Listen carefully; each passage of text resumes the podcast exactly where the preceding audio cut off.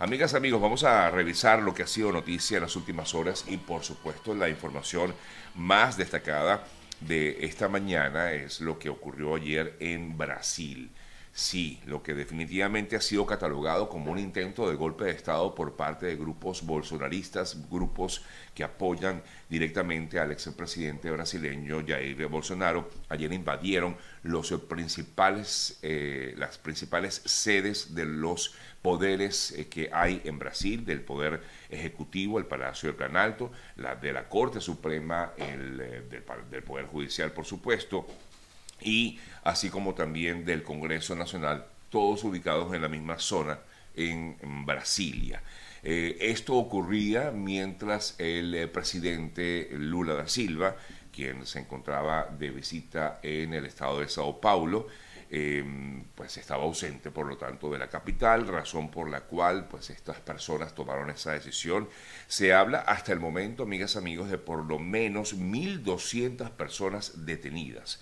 Em, lo que ha sido, repito, catalogado como un golpe de Estado, no solamente dentro de Brasil, sino también por parte de funcionarios y de varios países. Inclusive las propias Naciones Unidas, la Organización de Naciones Unidas, también catalogó esto como un intento de golpe de Estado contra el eh, actual mandatario brasileño Lula da Silva. El expresidente Biden, por ejemplo, el presidente Biden, quise decir, también expresó su total apoyo a las instituciones democráticas de, Brasil. Y así hemos visto como varios mandatarios de todo el mundo se han eh, pronunciado con respecto a esto ocurrido ayer en Brasil, hasta el Papa, por supuesto, el Papa eh, Francisco hoy emitió un comunicado donde también expresa su apoyo a, eh, a Brasil así como algunos otros eh, importantes líderes mundiales. El Tribunal Supremo, entre las informaciones más recientes destacadas con el tema de Brasil, el Tribunal Supremo suspendió al gobernador de Brasilia luego de esto, de este asalto de los bolsonaristas. Un juez de la Corte apartó de su cargo al gobernador del Distrito Federal de Brasilia por 90 días tras el asalto de este domingo de miles de radicales bolsonaristas a la sede de los tres poderes eh, principales para intentar derrocar el mandato de Luis Ignacio Lula da Silva. La decisión fue tomada por el tribunal, específicamente por el magistrado Alexander de Moraes, que también ordenó a los cuerpos y fuerzas de seguridad del Estado actuar para liberar cualquier tipo de vía o edificio público ocupado por partidarios del expresidente Bolsonaro en el día de ayer. Hoy Lula da Silva ya está en Brasilia y de hecho en el día de hoy hemos eh, visto en algunas imágenes que han sido ya divulgadas al propio mandatario brasileño haciendo una visita a las localidades, a las sedes de estos partidos que quedaron en, pésimas condiciones, muchas de ellas prácticamente Em, bueno, fueron arrasadas por este grupo de personas. El eh, grupo, la justicia, perdón, ordenó también que fueran desmanteladas unas, eh, unos, mm, bueno, una serie de campamentos, varios campamentos que fueron instalados horas antes de, de lo que fue la toma de estos poderes en eh, Brasilia y así lo hemos visto. El, el expresidente Bolsonaro se encuentra aquí en Estados Unidos esto eh, que ocurría en Brasilia se daba mientras Bolsonaro está en Florida específicamente, estuvo o estaba en, Orlando.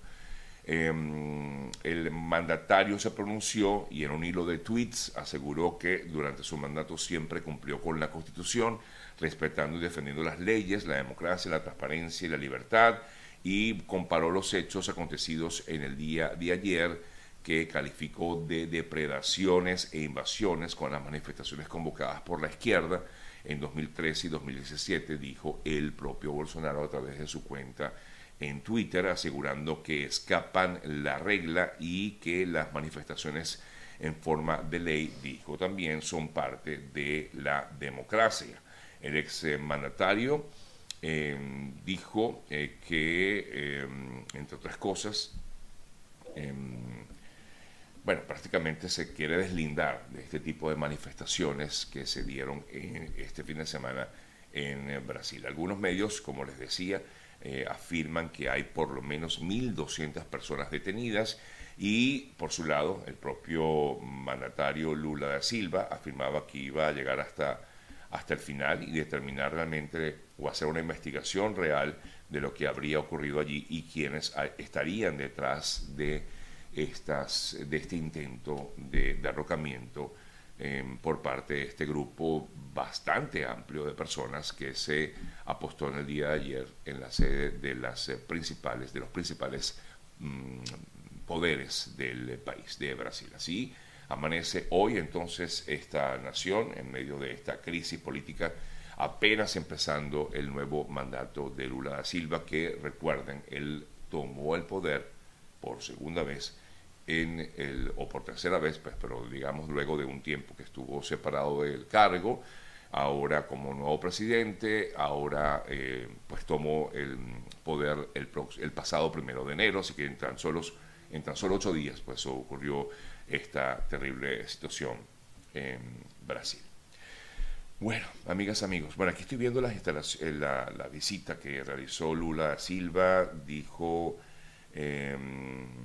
Estoy viendo que el eh, presidente visitó las instalaciones que fueron invadidas por los bolsonaristas, quedó impactado en la manera en que quedaron estas instalaciones, bueno, vidrios rotos por decir menos de todo lo que pudo observarse prácticamente que destruyeron gran parte de las instalaciones de eh, los, eh,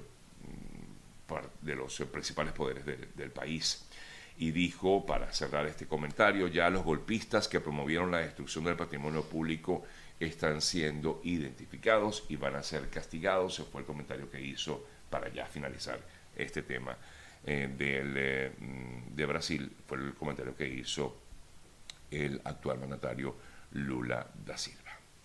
Revisamos otras importantes noticias porque ayer se dieron importantes informaciones aparte de lo que fue de lo que pasó pues en Brasil y de que después de varias horas lograra eh, recuperar el control el propio gobierno, el ejército. Eh, leemos también otras importantes noticias. En eh, el día de ayer, el mandatario estadounidense Joe Biden llegó a la frontera sur con México. Ayer estuvo en El Paso, Texas, en lo que ha sido su primera visita desde que asumió el cargo en enero del año 2021 para inspeccionar este punto de entrada que hay en la frontera sur de Estados Unidos con México, específicamente, como les decía, en El Paso, Texas. El mandatario, eh, en, lo que ha sido su visita, entregará los recursos que necesiten las autoridades en la zona fronteriza para hacer frente a la migración irregular durante este primer viaje que realiza a El Paso o a la zona fronteriza eh, caminó por eh, donde se encuentra justamente parte del muro que ha sido construido desde hace ya varios años en esta zona. Igualmente eh, afirma que, o afirman en, en algunos analistas que la visita del mandatario está encaminada a evaluar la crisis como tal que viven los migrantes. Mientras tanto, muchos de esos migrantes continúan allí como a la espera de poder entrar y después, sobre todo, de haber dado inicio a este programa de paro humanitario que favorecería a personas provenientes de Nicaragua, de Cuba, de Haití y de Venezuela. Biden fue recibido además por el gobernador Greg Abbott, que ha sido uno de los principales, gobernador de Texas, uno de los principales em, partidarios de acabar con esta migración y también ha sido uno de los principales opositores a esta política migratoria de Biden. Mm, el eh, mandatario mm, de Texas, Greg Abbott, dijo a los reporteros que entregó una carta al presidente en sus propias manos en la que da soluciones o cinco posibles soluciones a las que ya existen en estos momentos en cuanto a política migratoria se refiere. El, eh, mm, gobernador Abbott eh, dijo que pues había entregado esta carta, Biden fue consultado por la carta, él dijo que todavía no había leído lo que le había entregado Abbott, pero igualmente ha sido un crítico, Greg Abbott, de la gestión de Biden en materia de inmigración y en varias oportunidades ha considerado que la administración Biden ha sido muy blanda a la hora de permitir la entrada de migrantes eh, de forma irregular a eh, Estados Unidos. Y es por esto que el gobernador de Texas, Greg Abbott, ha tomado algunas decisiones con respecto a estos migrantes, muchos de ellos que se encuentran en Texas y que no están detenidos, o algunos de ellos quizás detenidos, han sido enviados a otras localidades, como ya hemos visto en el pasado, ¿no? en, en los últimos meses, que han sido enviados a otras localidades como a Washington, D.C., precisamente donde está, entre otras, la residencia de la vicepresidenta Kamala Harris. Eh, hay que destacar también que bueno, el mandatario norteamericano ayer, entre otras cosas, eh, pues hablaba también un poco de este paro humanitario que ha eh, dado como una respuesta, digámoslo así, a lo que ha sido este, esta situación tan terrible que hemos visto en los últimos, digamos, por lo menos en los últimos dos años, de la gran cantidad de personas que han entrado de forma irregular a Estados Unidos. Y eh, dijo que es por esta razón, en vista de esta situación tan terrible de los migrantes, que ha tenido que, eh, comentaba él ayer, que ha ampliado justamente este parol, que en un principio era solo favorable para eh, los venezolanos eh, se ha ampliado para otras nacionalidades como cubanos, como haitianos y como nicaragüenses. Cambiamos de tema, nos vamos a Bolivia. Recuerden que en Bolivia también ha habido una situación bastante tensa y sobre todo en las últimas semanas, también desde que empezó este año 2023, luego de lo que fue la eh, detención del gobernador de la región de Santa Cruz, Luis Fernando Camacho. El eh, actual, eh, el señor Camacho, quien se encuentra detenido, sostuvo a través de sus redes sociales que el movimiento al socialismo, el partido de, de gobierno, está en su momento final y es por esta razón que el gobernador Camacho llama a una lucha nacional contra el oficialismo mientras se encuentra en esta cárcel en La Paz, Bolivia. El MAS está viviendo su momento final, dijo, ya no tienen proyecto de país, ellos mismos se denuncian de delitos graves de corrupción y de convivir con el narcotráfico, fue el comentario que hizo ayer Luis Fernando Camacho. El gobernador consideró que la única manera que tiene el gobierno, el oficialismo, de combatir a los opositores es haciendo esto, persiguiéndonos y metiéndonos presos, un poco lo que hemos visto en otras partes del mundo, eh, básicamente pues un poco en referencia a lo que ha ocurrido en Venezuela. Mientras más violentos sean, dijo Camacho, menos legitimidad van a tener. Ese es el camino de las dictaduras, llenan de presos a las cárceles antes de llegar a su fin. Bueno, así lo está viviendo el eh, gobernador de Santa Cruz en Bolivia, Luis Fernando Camacho. Hablando de, Venezuela, por cierto, hablando de persecución, ayer veíamos que finalmente se dictó una medida, una orden de aprehensión en contra de las eh, actuales eh, representantes de los partidos políticos de oposición que se encuentran ahora en la directiva de lo que fue la Asamblea Nacional o la Asamblea Nacional elegida en el año 2015. Estoy hablando de, por supuesto, Dinora Figuera, Marianela Alvarado y de Auristela Vázquez, las tres representantes de la nueva directiva de la Asamblea Nacional de 2015. El eh, Ministerio Público eh, solicitó esta medida y ahora pues el tribunal o un tribunal de Caracas, el eh, Tribunal 49 de Control, efectivamente acordó ayer una orden de aprehensión en contra de ellas. Tres, claro, ninguna de ellas se encuentra en Venezuela. Ninguna de las tres se encuentra en el país, las tres están en el exilio. El tribunal explicó que la orden de detención se debe a su responsabilidad o presunta responsabilidad en los delitos de usurpación de funciones, traición a la patria, asociación para delinquir y legitimación de capitales eh, en virtud de lo que sería su participación, afirma el, ministerio, el tribunal,